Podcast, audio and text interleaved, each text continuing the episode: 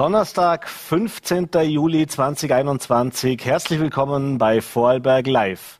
Heute gibt's wieder eine neue Ausgabe der VN Sommergespräche. Diesmal zu Gast bei VN Chefredakteur Gerold Riebmann, die beiden frisch gewählten Sprecher, Landessprecher der Vorarlberger Grünen, Eva Hammerer und Daniel Zadra.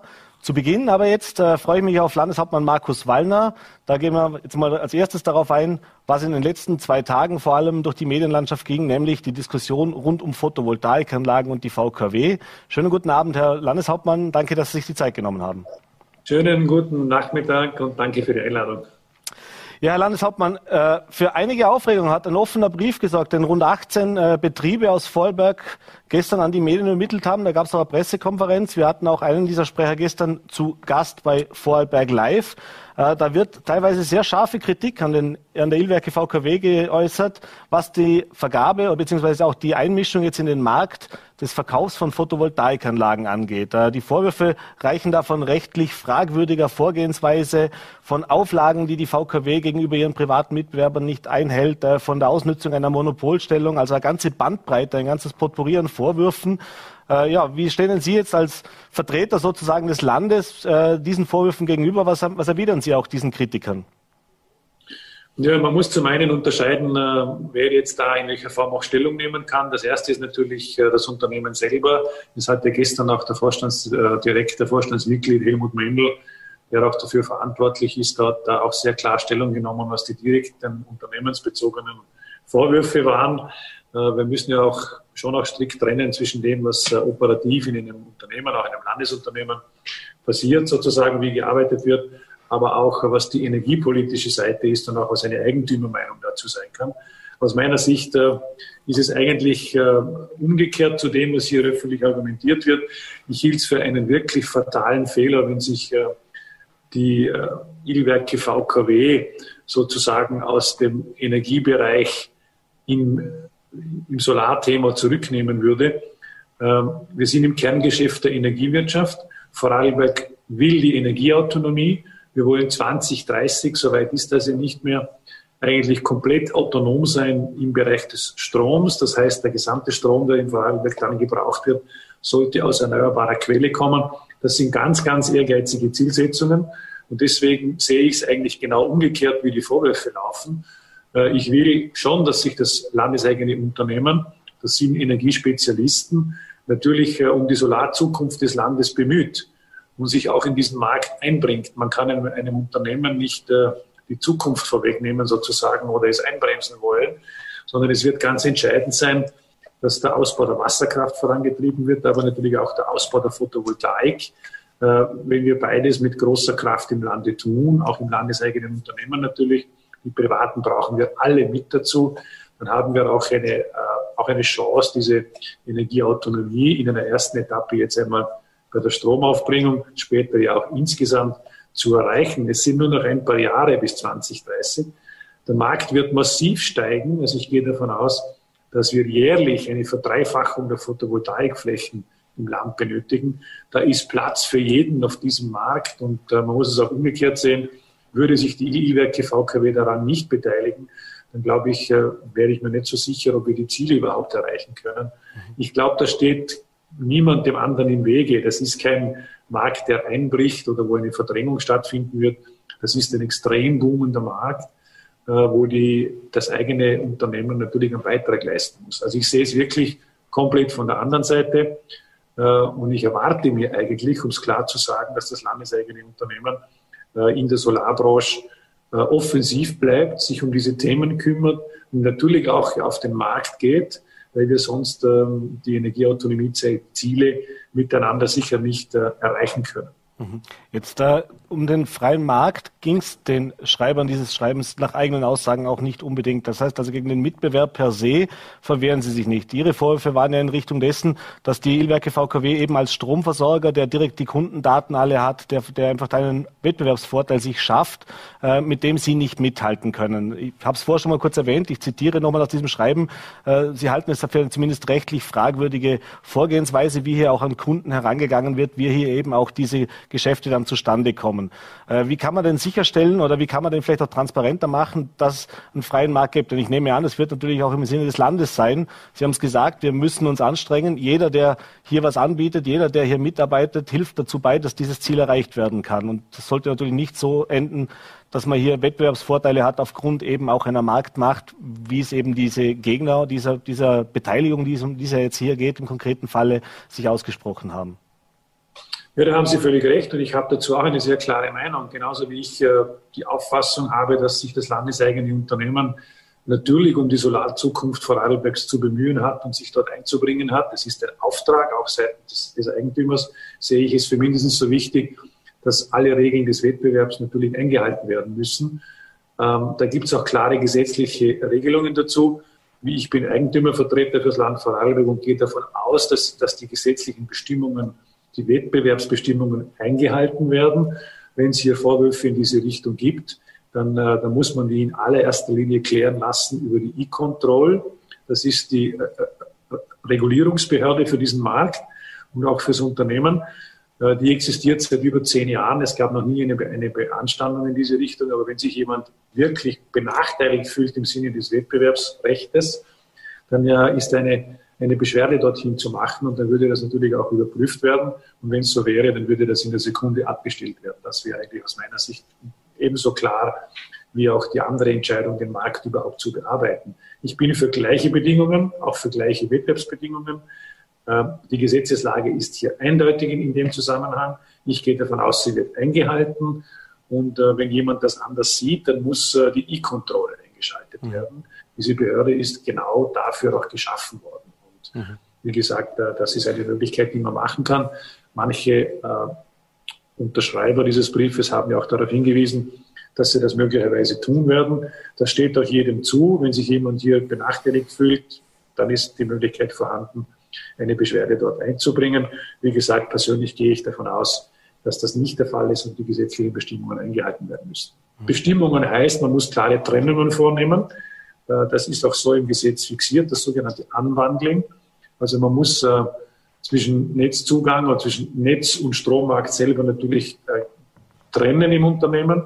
Das muss man übrigens insgesamt, also nicht nur für den Bereich der Photovoltaik, das gilt für das gesamte Kerngeschäft oder Energiegeschäft der Ölwerke. Äh, die Regelungen sind glasklar und müssen selbstverständlich äh, eingehalten werden. Der Vorstandsdirektor hat darauf hingewiesen, dass das im Unternehmen auch so gemacht wird. Andere Hinweise habe ich jetzt einmal persönlich keine am Tisch liegen. Sollten welche da sein, werden sie natürlich überprüft. Aber wie gesagt, äh, man muss sich an die E-Control wenden. Dann wäre das auch sehr schnell klarzustellen, was da los ist. Und es sind noch zwei verschiedene Dinge. Weil äh, das, die, die eine Frage ist, sollen wir überhaupt als E-Werke VKW uns um die Solarzukunft bemühen? Eindeutiges Ja dazu, eindeutiger Auftrag dazu. Und das zweite ist selbstverständlich kein unlauterer Wettbewerb. Ich meine, äh, mit unlauterem Wettbewerb hat ein landeseigenes Unternehmen nichts zu tun zu haben. Und äh, ich lege auch Wert darauf, dass wir das auch so festhalten können. Mhm. Ja, danke für diese Einlassungen. Äh, jetzt haben wir noch ein kurzes anderes Thema, wenn wir Sie schon hier bei uns in der Sendung haben. Ein Thema, das jetzt äh, gestern eigentlich schon für, äh, äh, für Diskussion gesorgt hat und aber jetzt heute natürlich noch viel mehr. Äh, es geht um das Thema, das wir eigentlich alle gehofft hatten, jetzt im Sommer vielleicht ein bisschen nach hinten zu setzen können, das Thema Corona und eben diese Delta-Variante. Es gibt, äh, fangen wir mit dem einen an, äh, eine Studie der Universität Graz, äh, die gestern veröffentlicht worden ist, äh, wo dezidiert eben auch mal Vorarlberg äh, sich angesehen worden ist, auch im Rahmen dieses Modell, dieser Modellregion. Wie sieht es denn aus unter der Bevölkerung äh, mit der Zustimmung für die Maßnahmen, die das Land im letzten Jahr oder in den letzten eineinhalb Jahren hier auch äh, verabschiedet hat? Wie viel Bereitschaft ist auch da, äh, diese Maßnahmen mitzutragen, auch nach so langer Zeit?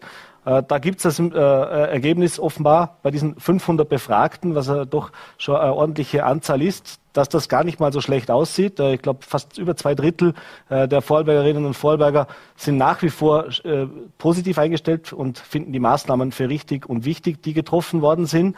Was allerdings schon aufgefallen ist, dass das vor allem die ältere, die ältere Personengruppe in Vorarlberg betrifft. Und je jünger die Vorarlberger werden, desto weniger sieht es da auch aus. Dasselbe gilt übrigens auch für die Impfbereitschaft nach wie vor. Äh, sind zwar doch 80 Prozent, äh, die sich testen lassen und auch äh, diese Maßnahmen mittragen, aber bei den 20 Prozent, die wir da eben nicht erreicht, gibt es doch noch einige, vor allem bei den Jungen. Jetzt haben wir in den letzten Wochen diese Impfkampagne gerade für die Jungen auch in Vorarlberg gesehen.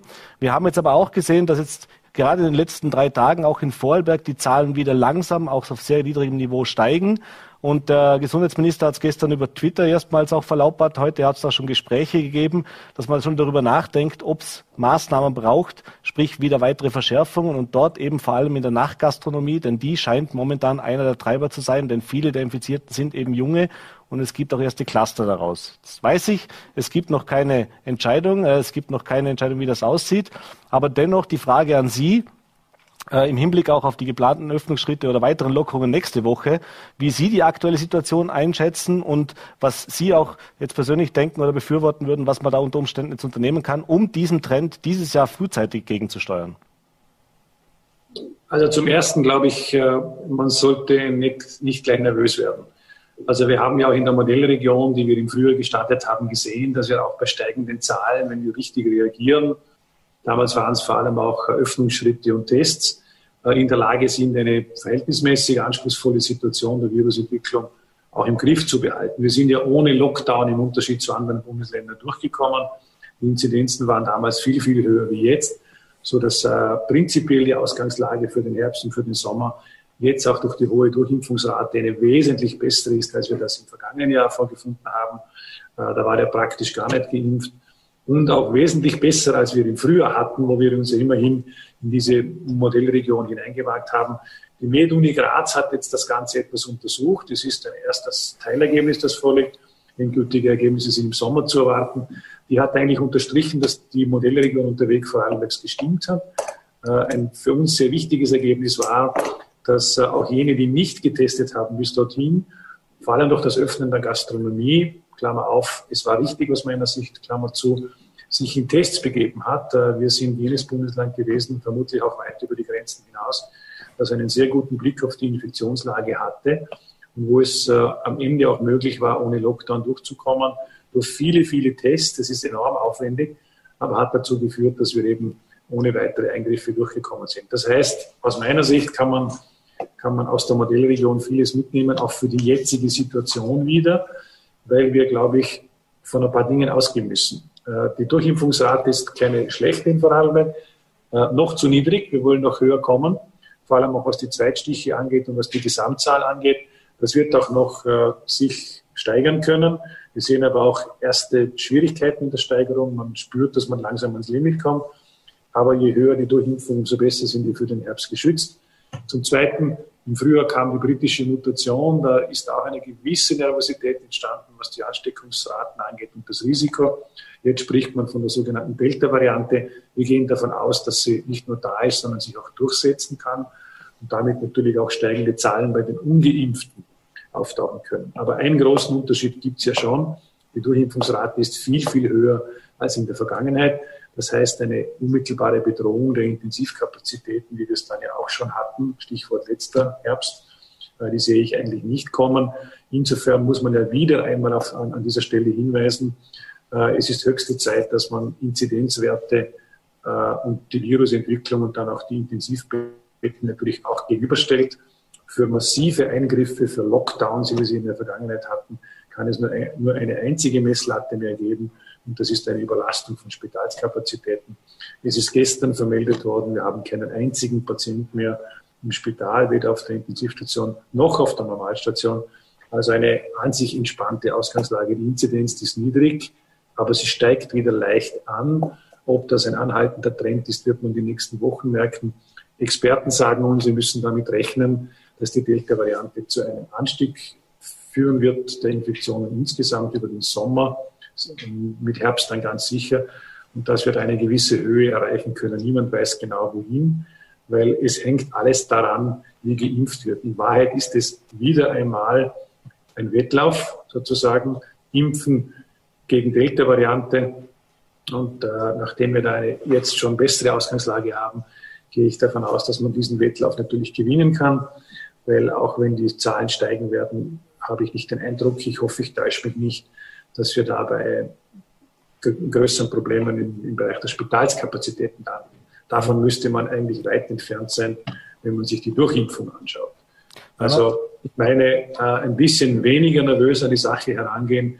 Wir können ja aus der Modellregion vieles mitnehmen. Wir sind in der Lage, die Tests sofort wieder hochzufahren, wenn es benötigt wird.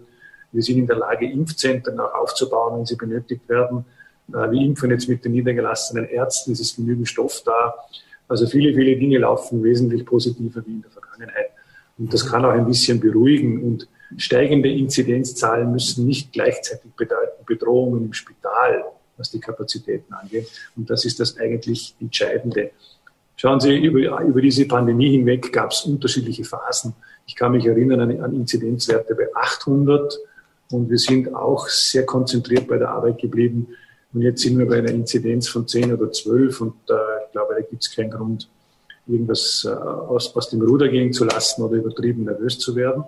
Aber sich bewusst sein, dass die Zahlen wieder steigen können. Mhm. Wir bräuchten in Wahrheit äh, eine höhere Impfbereitschaft bei den Jungen. Äh, deswegen kommt auch die Diskussion der Nachtgastronomie jetzt zustande. Überall dort, wo Personen ungeimpft sind, ist das Risiko natürlich größer. Dort, wo zumindest ein Impfstift vorhanden ist, ist, ist das Gesundheitsrisiko oder der Verlauf deutlich gemildert, mhm. Womit ich jetzt keine besondere Bedrohung insgesamt sehe. Aber äh, bei den Ungeimpften muss uns klar sein, äh, diese Delta-Variante, vielleicht auch eine andere bis zum Herbst, die kann diese Zielgruppen relativ rasch erreichen. Mhm. Jetzt ist ja das genau einer der Punkte, der jetzt diskutiert wird, beziehungsweise den man auch schon gehört hat. Der, der, wenn, man, wenn man den ersten äh, Kibitzen aus den Ministerien auch glauben kann, dann äh, geht es darum, dass jetzt darüber diskutiert wird, ob es eben eine 1G-Regel für Nachgastronomie geben soll, sprich, dass nur noch Geimpfte in die Nachgastronomie kommen oder hineinkommen. Äh, zum einen würde das natürlich sicher bei den Jugendlichen die Impfquote erhöhen. Zum anderen stellt sich natürlich die Frage, inwieweit ist es dann tatsächlich noch diese freiwillige Impfung, von der wir immer sprechen. Und wir sehen es ja auch aus anderen Ländern. Wir haben es in Frankreich erlebt, auch in Griechenland, wo jetzt das, das zum Beispiel das Gesundheitspersonal verpflichtet wird, sich impfen zu lassen. Äh, könnte es, also fangen wir mal vorne an. Erste Frage äh, mit der Nachgastronomie, mit der 1G-Regel. Wäre das was, wenn Sie sagen würden, da würde man, kann man sich darauf einigen, das wäre eine sinnvolle Maßnahme? Entschieden ist noch nicht. Also Bund und Länder sind da im Gespräch. Aber es muss uns schon klar sein, dass wir dort eine Gruppe von Jugendlichen haben, wo vermutlich ein überwiegender Teil, eher ein größerer überwiegender Teil äh, nicht geimpft ist oder wo auch ähm, die Kontrollen der Tests nicht so gut funktionieren. Also ich meine schon, man soll hinschauen. Die Beispiele aus dem Ausland sind zum Teil alarmierend. Also wenn natürlich in, äh, in der Nachgastronomie oder derartigen, derartigem Zusammentreffen innerhalb von wenigen Stunden mehrere hundert Infizierte herausgehen können, weil die gegenseitige Ansteckung da war und weil die Kontrollen nicht äh, wirklich funktioniert haben oder weil zu viele Ungeimpfte ohne Test drinnen waren, dann ist natürlich ein Problem. Aus meiner Sicht muss man das mit der Nachgastronomie schon äh, auch besprechen, was man insgesamt tun kann. Auf Bundesebene wird jetzt diskutiert eine Verlängerung der Registrierung insgesamt. Dagegen habe ich eigentlich nichts. Das gilt für alle Bereiche, äh, auch der Gastronomie. Es wird diskutiert, nur Geimpfte in die, in die Lokale, also in, den, in, in der Nachgastronomie überhaupt hineinzulassen. Aus meiner Sicht ein möglicher Weg, um auch Jugendliche zu schützen, aber auch klar zu sagen, es muss auch geimpft werden. Ich hätte auch nichts dagegen, wenn man weiterhin sagt, man kommt mit einem Test hinein. Mhm. Aber natürlich müssen dann da ähm, auch die Kontrollen wirklich besonders stark sein, äh, weil man natürlich verhindern sollte, dass äh, man ohne Test hineinkommt. Das sollte nicht sein. Mhm. Wenn das nicht machbar ist, dann bleibt am Ende des Tages nur übrig, Geimpfte hineinzulassen. Ein möglicher Weg ist das natürlich schon. Also man kann nicht datenlos zuschauen, bis was passiert. Also die Meinung habe ich eigentlich auch. Insofern wird jetzt einmal äh, unter, unter Bund und Bundesländern wird einmal besprochen, wie man hier weiter vorgehen kann und natürlich auch direkt mit der Branche. Mhm. Aber das ist jetzt unter Umständen auch, äh, wir haben ja wie gesagt für nächste Woche weitere Öffnung oder Lockerungsschritte geplant gehabt, was auch die Registrierung und so weiter anbelangt. Da kann es also durchaus auch passieren, dass man sich das jetzt nochmal im Detail ansieht und eventuell, äh, gerade was die Kontrollen und die Registrierung angeht, hat man ja auch schon gehört, dass man hier nochmal verstärkt ansetzt, bevor man jetzt irgendwelche weiteren Einschränkungen beschließt? Also ich wäre jetzt mit dramatischen Einschränkungen aller Art eher vorsichtig im Moment. Äh, eine Verlängerung der Registrierung ist, glaube ich, nicht allzu ein großes Problem, weil die meisten ja mit guten Systemen aufgebaut sind. Und das kann jedenfalls nützen. Aber ich glaube, was noch entscheidender ist, ist, dass die Jugend beginnt zu impfen. Dass man klar sagt, äh, auch als Jugendlicher, man kann natürlich auch erkranken. Es ist nicht völlig klar, ob es nicht dort auch zu Komplikationen kommen kann. Long-Covid, Stichwort. Mhm. Also das ist schon wichtig, die Jugendlichen auch öffentlich aufzufordern, dieser Impfung nachzukommen. Jeder sollte seiner eigenen persönlichen Gesundheit einfach viel Augenmerk schenken, und zwar egal in welchem Alter. Und wenn eine größere Gruppe da ist, die noch nicht geimpft ist, ähm, dann ist die Aufforderung sicher richtig. Fairerweise muss man dazu sagen, dass die Möglichkeiten, sich zu impfen für Jugendliche noch nicht so lange besteht. Ein großer Teil der Bevölkerung kann ja schon seit Monaten impfen. Mhm. Äh, bei den Jugendlichen war das auch lange diskutiert, bei den Kindern sowieso. Sollen sie eigentlich impfen? Wie ist dort der wirkliche Verlauf? Diese Empfehlungen sind ja relativ jung noch, vor allem in der Altersklasse von 12 bis 15 wird jetzt ja gesagt, eine Impfung wird empfohlen. Äh, also ich mache jetzt hier keinen Vorwurf von Jugendlichen, weil das Angebot oder die Möglichkeit, sich zu impfen, erst seit einigen Wochen wirklich da ist. Aber auf die leichte Schulter nehmen sollte man es nicht. Das kann man denn auch einem Jugendlichen äh, nur raten, weil dass es auch dort zu einer äh, heftigen Erkrankung kommen kann mit Langzeitfolge ist zumindest nicht ausgeschlossen. Da meinen ja viele, es tut ihnen nichts. So sicher werde ich mir da eigentlich nicht, äh, weil man es nicht genau weiß und weil die Mutationen, die auftreten, in ihrer Breite auch nicht so erforscht sind, dass man mit hundertprozentiger Sicherheit sagen kann, das richtet keinen Gesundheitsschaden an. Da wäre ich jedenfalls zurückhaltend mit dieser Aussage. Das Impfen, auch bei Jugendlichen, wäre jetzt das alles Entscheidende. Es kann eine Motivation sein zu sagen, ja, wenn ich geimpft bin, kann ich jedenfalls sicher in die Nachgastronomie gehen, persönlich, aber auch das Umfeld ist ein sicheres. Ich glaube, dass das viele auch wahrnehmen würden, wenn das so kommt. Herr Landeshauptmann, wir sind am Ende der Zeit. Ich bedanke mich, dass Sie sich diese Zeit genommen haben. Ich wünsche einen schönen Abend. Danke für Ihren Besuch im Studio. Vielen Dank. Danke für die Einladung. Ja, und das Gespräch mit Landeshauptmann Markus Wallner mussten wir aus Termingründen im Vorfeld aufzeichnen. Jetzt geht's weiter, wie schon angekündigt, mit der vorletzten Ausgabe der VN Sommergespräche. Diesmal zu Gast bei VN-Chefredakteur Gerold Riedmann die frisch gewählten Landessprecher der Vorarlberger Grünen Eva Hammerer und Daniel Zadra. Das erste VN-Sommergespräch zu viert, das erste mit einer Doppelspitze hier hoch über Bregenz. Frau Hammerer, was läuft in Vorarlberg aktuell nicht so, wie Sie meinen, dass es sollte? Hm. Super Einstiegsfrage. ähm, mir fällt eigentlich sehr viel Gutes ein. Tut mir leid. Das ist bei äh, Regierungsparteien öfters der Fall. Ja, mh. also was, was mir, was mir jetzt halt als allererstes einfällt, ist das Kinderbildungsgesetz. Da sind wir auf einem sehr guten Weg, war auch sehr viel in den Medien und sind kurz vor dem Abschluss. Wir haben uns sehr genau überlegt, ähm, was für uns wichtig ist, wie wachsen Kinder gut auf und was muss dieses Gesetz enthalten. Und da äh, freuen wir uns sehr, dass uns eine, eine gute Arbeit gelungen ist, in einer sehr konstruktiven Arbeit mit dem Koalitionspartner und wir diese Sicherheit der Eltern, die sie brauchen, dass ihre Kinder gut betreut sind, dass sie einen Betreuungsplatz haben, drinnen haben, dass gesund aufwachsen sehr wichtig ist, gesunde Ernährung und vor allem Bewegung und auch die Inklusion, also dass alle Kinder dort, wo sie wohnen, in den Kindergarten gehen können, in ihrem Wohnumfeld und dass sie dazugehören. Dennoch ist Vorarlberg sicherlich fern davon entfernt, perfekt zu sein. Was möchten die Grünen ändern? Also ähm, wir kommen gerade aus einer der schwierigsten Phasen überhaupt äh, zurück äh, aus der Pandemie.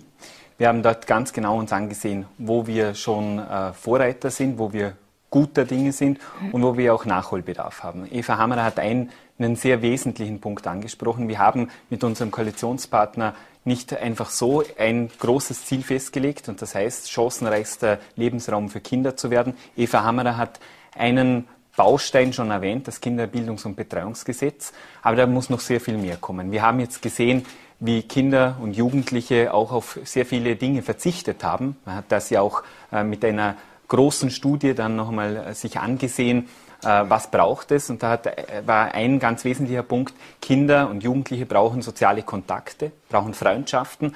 Und wir sehen, dass hinter uns äh, liegt ja auch die Pipeline. Und da hat man gesehen, dass, äh, dass wir als Land und äh, in manchen Bereichen noch nicht ganz bereit sind, auch die Angebote für die Jugendlichen anzubieten. Also mit einem einseitigen Verbot ist, glaube ich, äh, nichts getan, sondern man muss Angebote schaffen, dass Kinder und Jugendliche auch konsumfreie Räume haben.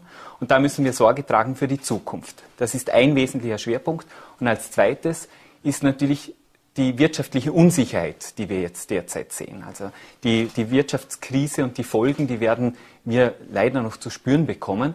Und da gibt es zwei Ansätze. Der eine Ansatz ist back to normal, also zurück, so wie wir es gekannt haben. Das führt uns, unsere Ansicht, aber in die Sackgasse, in den Abgrund. Wir müssen die Zeichen der Zeit erkennen, müssen umsteuern, müssen andere Wirtschaftssysteme in den in Fokus nehmen, nämlich ein Wirtschaftssystem, wo nicht ein Profit einiger wenige, weniger in den Vordergrund stellt. Wir haben auch gehört, die Reichen werden trotz Pandemie immer reicher, sondern wo wirklich möglichst viele davon profitieren, möglichst die breite Gesellschaft. Und da gilt es, eine ökologische und eine soziale Transformation auszurollen. Und da hat auch Vorarlberg, wir haben schon einige Schritte gesetzt, aber da hat auch Vorarlberg noch große Hausaufgaben zu machen.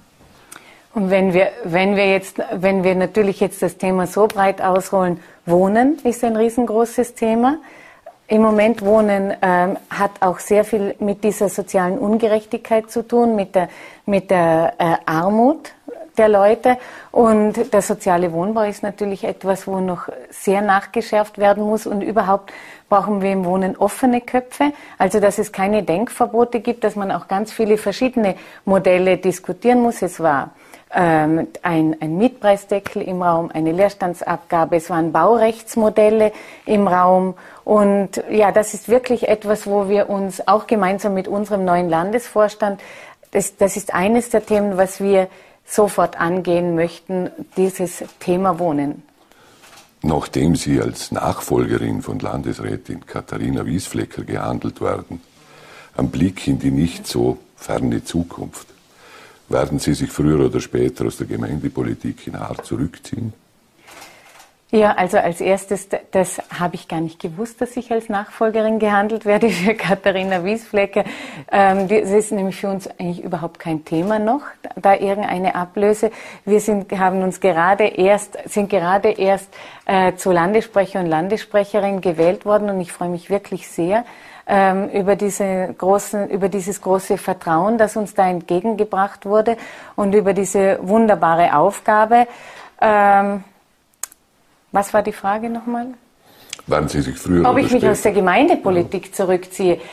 Ähm, wir haben in der, also jetzt bei der letzten Gemeinderatswahl ein ganz ein tolles Ergebnis, nämlich diese ominösen 24 Prozent auch in Hart gehabt und ich habe da ein sehr tolles Team, da gibt es auch sehr viele gute Leute und natürlich ist diese neue Aufgabe, wird schon ein Schwerpunkt ähm, meiner politischen Arbeit sein. Es ist gerade gewählt worden und das ist ja auch beides grüne Politik. Also Gemeindepolitik, Landespolitik geht ja Hand in Hand und noch bin ich da voller Elan. Ich habe heute Abend Gemeindevertretungssitzung, bin schon sehr gut vorbereitet auch Jugend und so weiter ein Thema heute Abend. Ähm, und naja, der, im Moment ist das eigentlich kein Thema. Man sieht, wie es kommt. Ja, ähm, genau. Herr Zadra, Sie haben den chancenreichsten Lebensraum für Kinder angesprochen. Ein Grundstock jetzt der Marke Vorarlberg, ein großes Projekt, das die Landesregierung gemeinsam mit vielen anderen Trägern 2019 so verabschiedet hat. Äh, jetzt schreiben wir das Jahr 2021 und die Hälfte ist auch schon rum. Welchen Fortschritt sehen Sie bei der Zielerreichung? Also ich durfte auch äh, Teil des Verhandlungsteams bei den Regierungsverhandlungen äh, sein. Wenn man sich das äh, Regierungsprogramm nochmal ansieht, dann sind extrem viele Bausteine äh, für, für, diesen chancenreichsten Lebensraum enthalten. Da geht es um eine ökologische Zukunft der Kinder, auch eine lebenswerte um, äh, ein lebenswertes Umfeld. Da geht es runter bis zur Straßenplanung. Wie kann ich Straßen planen, ähm, dass auch Kinder sich wohlfühlen im Zentrum etc. Es geht um die Bildungspolitik. Ähm, es geht Elementarpädagogik bei den kleinsten Ansätzen. Also diese, das ist ja kein Monolith. Also gibt es nicht eine Lösung, sondern man muss das gesamte politische Programm ansehen. Die Pandemie muss man einfach, kann man jetzt nicht äh, ganz weglassen, hat uns einen Strich durch die Rechnung gemacht. Eine Planung war dann nicht mehr möglich. Einige Projekte sind ins Stocken geraten. Aber gerade jetzt ist es Ansporn, sich die ganzen Dinge anzusehen. Wo stehen wir? Wo müssen wir nachjustieren? Und voll aufs Tempo. Wir, wir müssen diese Zielsetzung erreichen. Ich bin da zutiefst überzeugt, dass das auch die Wettbewerbsfähigkeit unseres Lebensraums ausmacht. Ein weiteres Ziel, Frau Mara gleich, ein weiteres Ziel. Doppelspitze kann nicht heißen, dass doppelte Antworten immer da sind, aber Sie haben sicherlich beide genug Möglichkeiten zu antworten. Bio Vorarlberg war ein Ziel, das Johannes Rauch, der Vorgänger, als äh, Parteiobmann immer äh, hatte und das der Regierungspartner hat dann zu einem Ökoland Vorarlberg Ja gesagt. Äh, dennoch muss man jetzt ja auch sagen, Bio in Vorarlberg funktioniert nicht wirklich gut. Äh, ein Prüfbericht des Landesrechnungshofs hat ja Ähnliches auch äh, gezeigt. Wieso geht Bio Vorarlberg nicht doch? Sie haben recht, dass wir mit der Entwicklung nicht zufrieden sind. Im Biobereich sind wir, wenn man die Fläche an äh, biologisch bewirtschafteten äh, Flächen anschaut, die, am zweitletzten Platz. Ähm, bei der Anzahl der Betriebe am letzten Platz. Das kann einen Vorarlberger und eine Vorarlbergerin nicht unbedingt stolz machen. Hier muss etwas kommen. Ähm, es gibt verschiedenste Anreize, wie man es machen kann. Bei uns hat man sehr stark auf die Regionalität gesetzt und hat gesagt, Bio ist eh ähnlich. Das stimmt nicht. Wir müssen schaffen, dass wir das, dass wir das kombinieren. Die biologische Bewirtschaftungsform, und da sind wir in vielen Bereichen, ähm, gerade wenn es um die Grünlandwirtschaft geht, also die Produktion von Milchprodukten, nicht weit von diesem Qualitätssprung entfernt. Da muss man nachschärfen und Überzeugungsarbeit leisten, dass die Bäuerinnen und Bauern verstehen, wenn wir wechseln, dann haben wir noch den Qualitätsanspruch zusätzlich. Und ich gebe ein konkretes Beispiel. Leonore Gewissler hat letzte Woche nach dem Ministerrat präsentiert den ähm, Beschaffungsplan des Bundes, nachhaltige Beschaffung. Da geht es darum, wie kauft der Bund ein. Äh, da ist eine verpflichtende Bioquote drinnen und jetzt würde mir das Herz bluten, wenn Bio aus dem Ausland dann zum Zug kommen würde. Daher müssen wir es jetzt schaffen, dass unsere Bäuerinnen und Bauern umstellen, dass dann auch die regionalen biologischen Produkte in die Kantinen kommen, in die Kantinen der Schulen. Das sind Zehntausende Essen, das sind unglaubliche Mengen an Lebensmitteln, die da umgesetzt werden können. Und äh, ich bin auch der Meinung, dass das ein Schlüssel zum Erfolg ist, dass auch das Land Vorarlberg diesen nachhaltigen Beschaffungsplan anwendet, verpflichtend und mit positivem Beispiel vorangeht.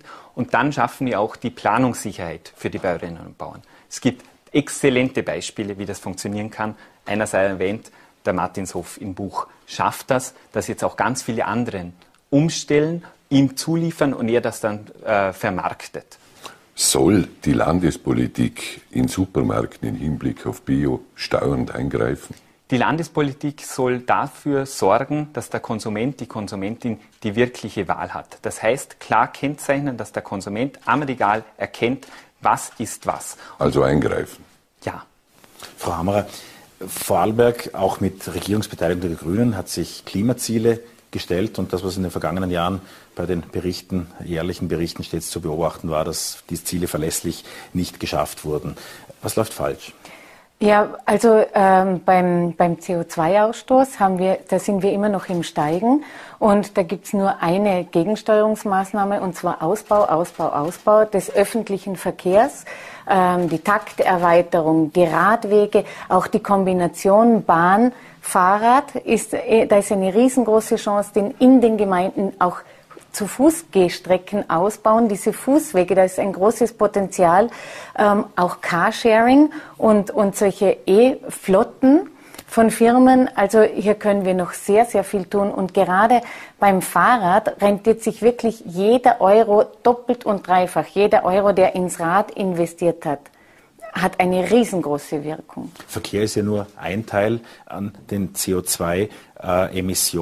Äh, sind Sie mit den von auch der Bundesregierung vorgegebenen äh, Ziellinien in puncto Ölkesselaustausch und anderen Wärmeenergie-Themen zufrieden oder könnte der Vorarlberg nicht eigentlich einen steileren Weg gehen bei der ganzen Geschichte, die wir in der Ökologisierung ja ohne fraglos haben? Also wenn Sie jetzt den Bund ansprechen, da ist mit dem Erneuerbaren Ausbaugesetz, das jetzt kurz vorm Abschluss ist, ein riesengroßer äh, Wurf gelungen. Das ist der Turbo für die Wirtschaft, für Solar, für Elektrotechnik, für diese ganzen erneuerbaren Energien. Ähm, da hängt sehr, sehr viel dran und da ist ein riesengroßes Potenzial auch fürs Land Vorarlberg. Wenn man sich vorstellt, dieser, dieser Austausch der, der auch der, die, der Heizungsanlagen, das, da, da sind betroffen die Installateure, die Elektriker in den Dörfern, auch die Solaranlagen. Also das ist ein riesen, eine riesengroße Chance für Vorarlberg im, im Klimaschutz und aber auch als Wirtschaftsturbo. Die Öffentlichkeit und auch wir jetzt gerade reden ja äh, stets über Klimaschutz äh, zumeist. Äh, die Klimaanpassungsstrategien werden sicherlich auch eine entsprechende Wichtigkeit äh, bekommen und haben sie jetzt schon. Da braucht man kein Wissenschaftler sein, um sich auszumalen, dass einzelne Täler unbewohnbar werden könnten. Womit rechnen Sie, Herr Zadre, in Vorarlberg konkret? Also ganz konkret sehen wir, dass wir, wenn wir diesen Pfad weiter bestreiten, global, dass wir die gesteckten Ziele nicht einhalten werden. Und das wäre, man kann es nicht beschönigen, eine Katastrophe. Äh, das hat zur Auswirkung, dass wir mit ganz anderen Wetterkapriolen zu rechnen haben, Hagelstürme, äh, wir haben einen Tornado erlebt, wir haben mit Dürren zu kämpfen, wir haben global gesehen auch mit, mit Hunger zu kämpfen, mehr Hunger. Das bedeutet, wir können uns auch als Vorarlberg davon nicht entziehen. Ähm, es ist zum einen, man muss da trennen zwischen dem eher urbaneren Raum und dem ländlicheren Raum. Im urbanen Raum wird ganz klar die Hitze das, äh, das bestimmende Thema sein und die Entwässerung, also Überflutungen wegen Starkregenereignissen und die, die Überhitzung. Und ähm, wenn man jetzt nach Kanada blickt, da hat das Thermometer fast 50 Grad angezeigt an, an Plätzen, das das bisher auch nicht gekannt hat. Da mussten Menschen in Tiefgaragen schlafen, um überhaupt äh, gesundheitlich das, da über die Runden zu kommen. Da sprechen wir auch von Hitzetoten. In, in Vorarlberg werden wir sicher eine Hitzeanpassungsstrategie brauchen, gerade für den urbanen Raum. Sandra Schoch in Bregenz hat das schon vorgezeigt. Da gibt es schon die Bemühungen in Bregenz. Da geht es um Beschattungen, da geht es um äh, Bepflanzungen, da geht es um ähm, auch ähm, Bäume, mehr Bäume etc. Das ist vor allem im urbanen Raum, auch Entwässerung, weil Überflutungen drohen, habe ich schon erwähnt.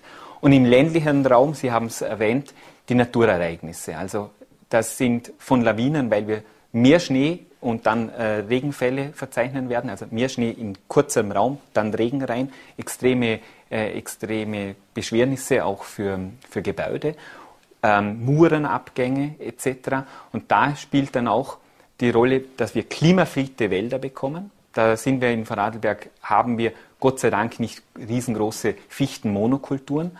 Aber auch hier bin ich im Austausch mit der Forstwirtschaft ganz stark, dass die Forstwirtschaft ähm, auch investiert in nachhaltige, hitzeresistente Wälder, weil das ist eigentlich der beste Schutz. Die Lawinenverbauungen und äh, Entwässerungssysteme sind unglaublich teuer und bringen wenig. Eine ökologische äh, Lösung wäre da vonnöten.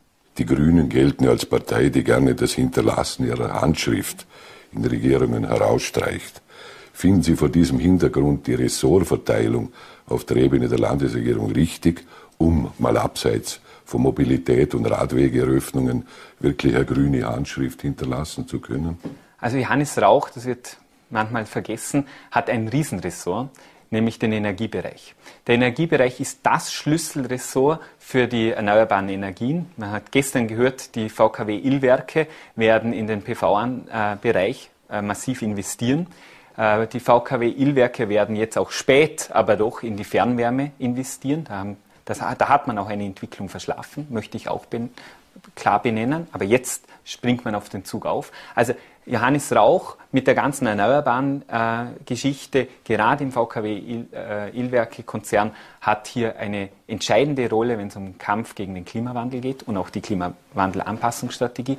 Und Katharina Wiesflecker, und das ist mir ganz besonders wichtig, schaut auf die, auf die soziale Balance im, im Land. Und da haben wir äh, gute, äh, eine gute Handschrift hinterlassen, beziehungsweise haben wir auch manchmal leider einige Dinge verhindern müssen, wenn es um den schwarz-blauen Kürzungskurs gerade im Bereich des Sozialen geht.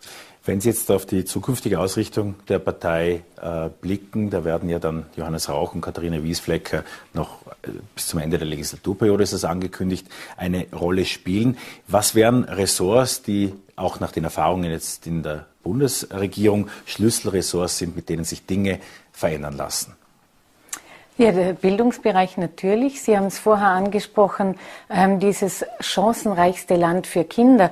Und wenn, wenn man von Chancenreichtum beziehungsweise Chancengerechtigkeit, das ist mir noch wichtiger, redet, dann ist die Bildung das wesentliche Schlüsselinstrument. Bildung ist Wirtschaftspolitik, Bildung ist Armutsprävention, Bildung ist Gesundheitspolitik. Also dieser, in diesem Bildungsbereich, das ist der Chancenbereich.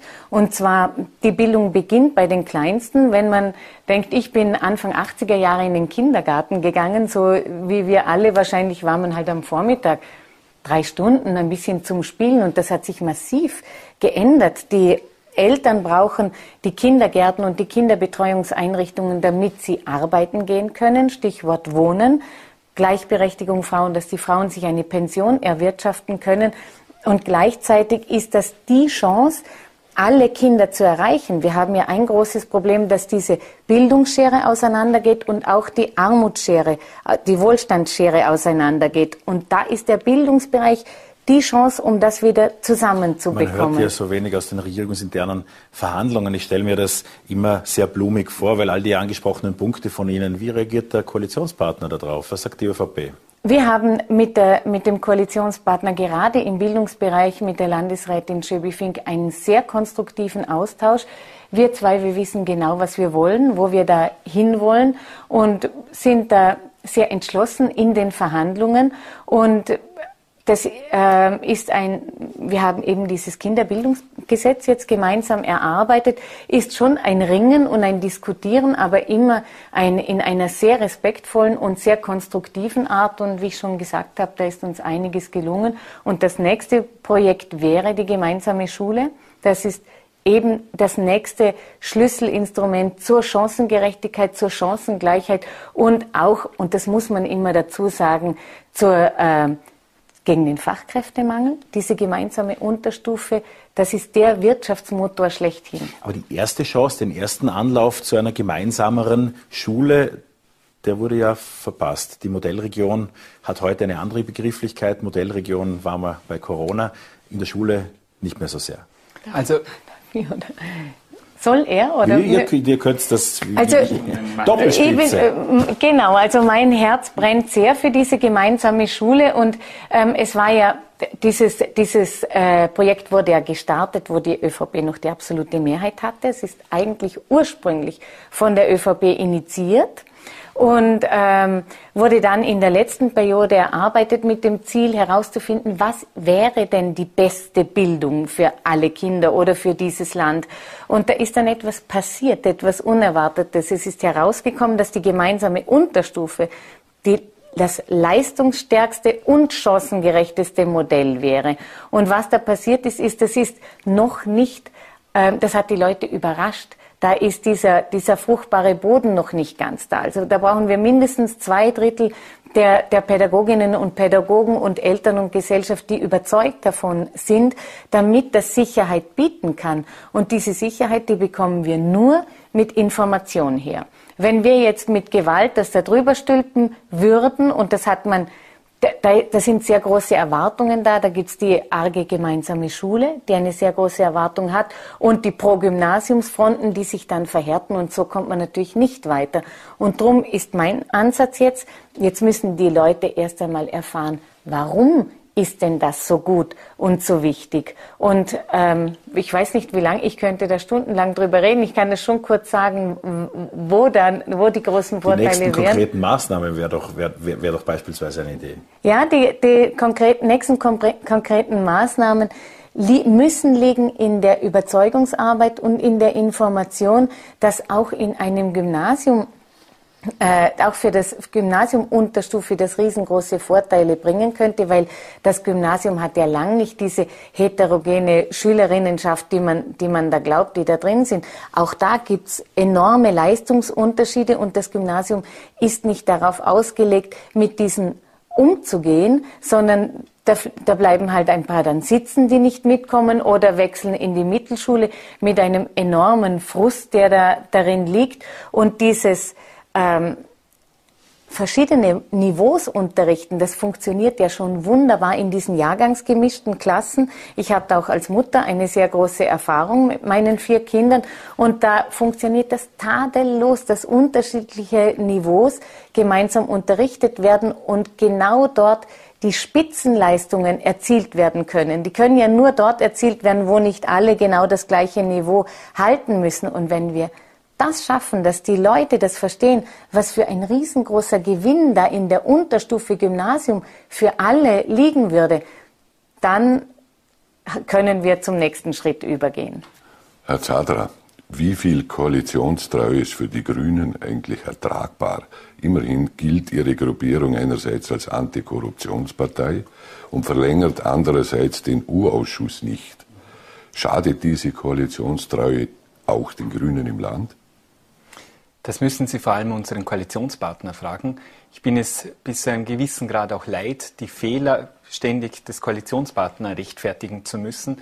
Wir sind ganz klar angetreten für eine saubere äh, Politik. Äh, die Grünen haben in der Regierungsbeteiligung ihre Ressorts im Griff. Wir haben klare Programme vorgelegt, wir haben klare Teilerfolge schon erzielt. Leonore Gewessler, Alma Sadic im Justizbereich, unglaublich, was sie alles heimgeholt hat, die, die Ausstattung der Justiz. Und da möchte ich schon äh, erwähnen und erinnern, ohne Alma Sadic im Justizbereich gäbe es heute noch den Sektionschef Plinacek, der hätte Verfahren, wie er damals gesagt hat, da schlagen, also äh, stillgelegt. Es gäbe nicht die Trennung im Haus zwischen Strafrechtssektion und anderen Sektionen. Es gäbe immer noch die Dreitagesberichtspflicht, das heißt, dass die Staatsanwaltschaft ständig berichten muss. Da, da, da sind ja auch, wird vermutet, dass die Hausdurchsuchungen äh, bekannt wurden. Wir sorgen, dass die Justiz unabhängig und ohne Ansicht des, äh, der Person, gegen den, wen ermittelt wird, dass das funktioniert. Und weil Sie konkret den Urausschuss erwähnen, ich möchte Ihrer Frage nicht ausweichen, ich möchte Ihnen eine Antwort geben. Der Urausschuss, das ist ein Minderheitenrecht. Gabi Moser, die leider viel zu früh verstorbene äh, Korruptionsjägerin, kann man sagen, von den Grünen, hat es in zähen Verhandlungen ermöglicht, gegen die ÖVP und gegen die SPÖ damals, dass dieser Urausschuss überhaupt zum Minderheitenrecht wurde. Da bin ich sehr stolz darauf. Die, äh, die, Opposition hat es jetzt in der Hand, auch einen weiteren Urausschuss äh, ins Leben zu rufen. Und abschließend, Nina Tomaselli hat es bewiesen, dass beides geht. Klar in der Koalition Handschlagqualität zu beweisen, aber auf der anderen Seite auch klar gegen Korruption vorzugehen. Ich glaube, es wird niemand äh, etwas dagegen sagen, wenn ich sage, dass Nina Tomaselli eine ausgezeichnete Rolle im U-Ausschuss gespielt hat und weiterhin spielen wird. Was ich auf jeden Fall darauf noch fragen würde, ist, ob die Darstellung der ÖVP stimmt, dass man sich im Land super sauber schwarz gibt und die Bundesebene Türkis halt derzeit ein paar Probleme hat. Ist diese Trennung zwischen Türkis und Schwarz für Sie in der Alltagsarbeit nachvollziehbar? Es ist eine Partei, da darf man sich nicht in den Sack lügen. Es ist eine Partei, es gibt einen Bundesparteiobmann. Äh, man hat den Bundesparteiobmann ohne Not mit umfassenden, äh, einem umfassenden Durchgriffsrecht äh, ausgestattet, haben sich auch alle Landesparteiobleute dem untergeworfen.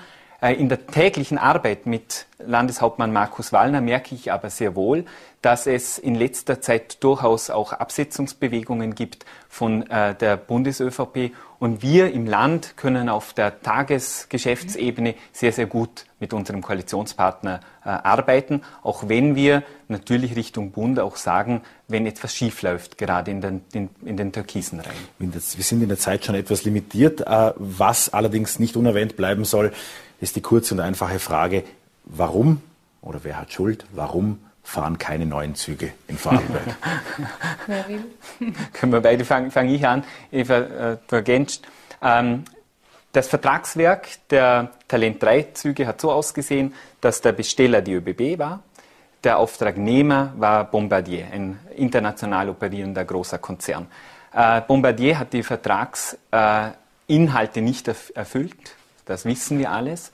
Das Land wollte neue Züge, hat äh, auch da, dafür gesorgt, dass die, die Modalitäten so sind, dass wir fürs Land ein gutes Rollmaterial haben. Das, da ist vor allem Fahrradmitnahme ein wesentliches Thema und ein Umbau für den Winter, dass man auch Skiausrüstung mitnehmen kann. Das war so ein, ein Kernstück äh, der Ausschreibung.